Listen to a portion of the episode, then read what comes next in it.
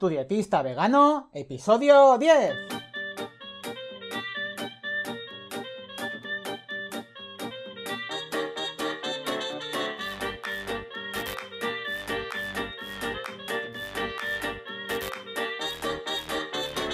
Hola, ¿qué tal? Muy buenas a todas y a todos.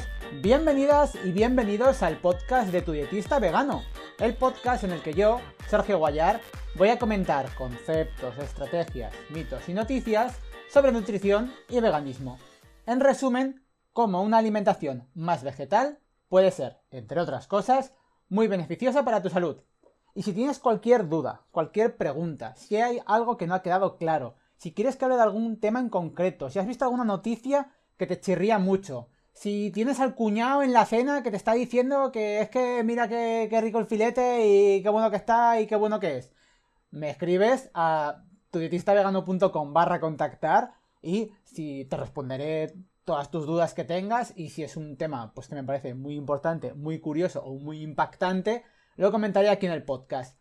Hoy ya por fin, digamos, entre comillas, aunque hay más temas que quiero tocar, voy a acabar con este primera tanda de elementos que, bueno, micronutrientes que parece que al ser vegano a uno le faltan. ¿Qué, ¿Qué pasa con eso? Entonces, bueno, hoy ya voy a hablar del calcio y también, obviamente, ligado al calcio está la salud ósea, ¿no? Los huesos. Porque sí que el calcio se ha visto siempre, ¿no? Como si a alguien le dicen calcio, inherentemente le viene el color blanco. El color blanco de los huesos, entre comillas, y el color blanco, sobre todo, de la leche. A ver, el primer apunte que quiero hacer es que la leche de las vacas, o sea, la leche de, las vacas, que es la que comúnmente se, se, bebe, porque ya sabéis que en principio está mal dicho decir leches vegetales, porque bueno, da confusión para algunas personas y la leche de las vacas, como estaba diciendo, está diseñada para los terneros. Es decir, para que en un año un ternero pase de tener 29 kilos a más de 200. Eso por un lado, ¿vale? No olvidemos eso, que es el alimento para un ternero que va a crecer de 29 kilos a más de 200. Que quede claro.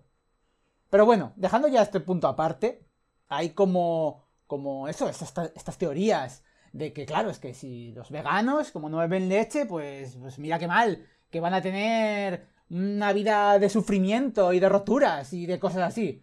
A ver, lo primero que tengo que decir es que el calcio de las verduras de hoja verde oscuro, como pueden ser la cale o el brócoli, se absorbe el doble que el calcio de la leche.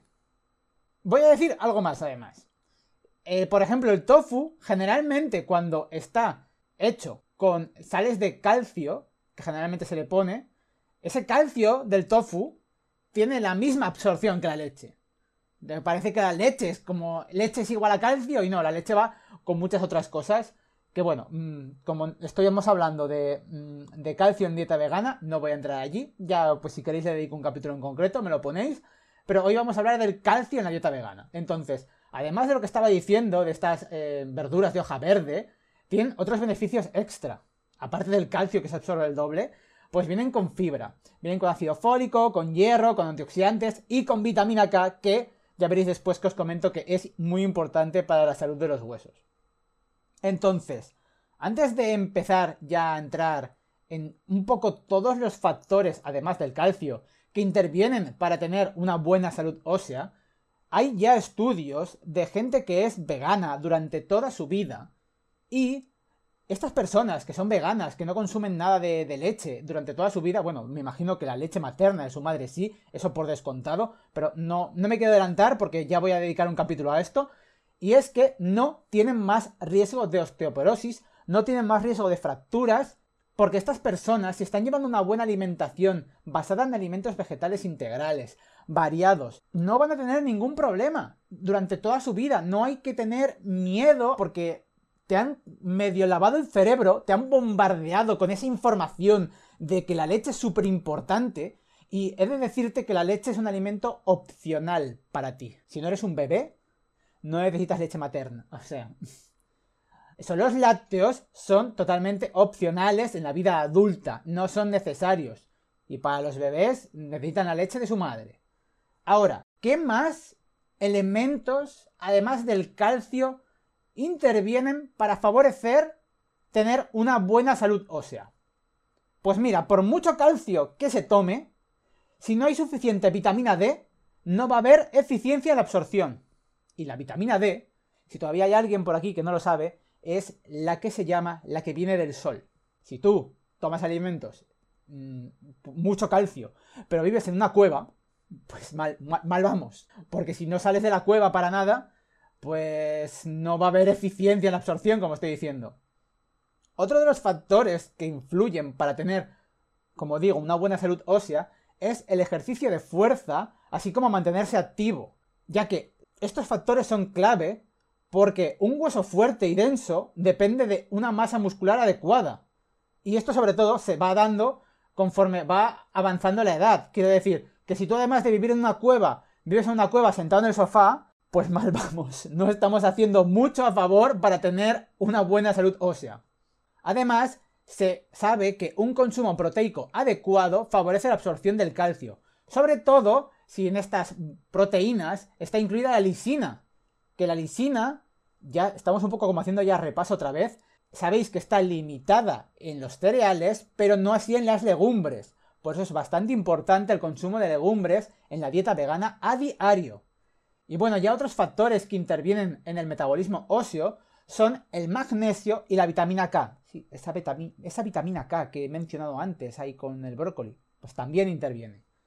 Y claro, igual que hay cosas que favorecen esta salud ósea, hay algunas cosas que también perjudican la salud ósea. La primera de ellas que voy a mencionar son las altas ingestas de sodio. Esto tiene un impacto negativo en la salud ósea, ya que aumenta la eliminación del calcio a través de la orina. Y no es tanto el, sodio que puede haber en esa sal, en esa pizca de sal que puedas echar en las comidas, no hay que tener tanto miedo a eso, como a la sal que se añade a los alimentos ultraprocesados, a los llamados ultraprocesados.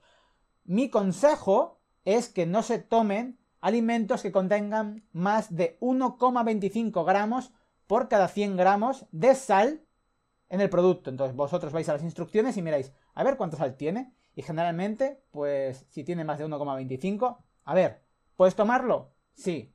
¿Lo recomiendo? No. Cada uno que haga lo que quiera. El siguiente factor que también influye es el azúcar. Y es que entre los muchos problemas que causa el azúcar refinado, ese azúcar libre, ese azúcar simple, también hay relación entre un mayor consumo y una peor salud ósea. Por otro lado, también la cafeína incrementa la excreción de calcio vía orina y fecal, además de reducir la absorción.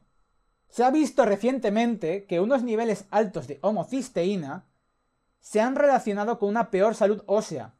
Por eso, es también muy importante, como ya le dediqué un capítulo, en la alimentación vegana, en la alimentación basada en plantas, basada en alimentos vegetales integrales, la correcta suplementación con vitamina B12 para evitar que estos niveles altos de homocisteína se den.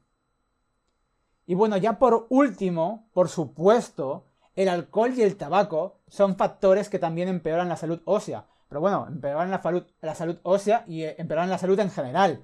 Pero porque sepáis que también afectan a la salud ósea. Luego también se ha visto, como ya hablé en el tema del omega 3, pues que también afectan. Al final, tener unos buenos hábitos de vida saludables, pues van a favorecer que no tengamos problemas de ningún tipo. Nada más, hasta aquí el episodio de hoy. Espero que te haya quedado claro que realmente el calcio no es un micronutriente limitante en las dietas veganas, que se puede vivir sin tomar lácteos y que si quieres leer las notas del programa puedes verlas en tudietistavegano.com barra 10 que nada más, que muchísimas gracias por compartir el podcast, por suscribirte desde Spotify, por las valoraciones y comentarios que me dejáis en Apple Podcast y por supuesto por suscribiros, por dar me gusta y comentar en Evox. Nada más, de verdad, muchas gracias por estar ahí al otro lado y que nos vemos en el próximo episodio. Adiós.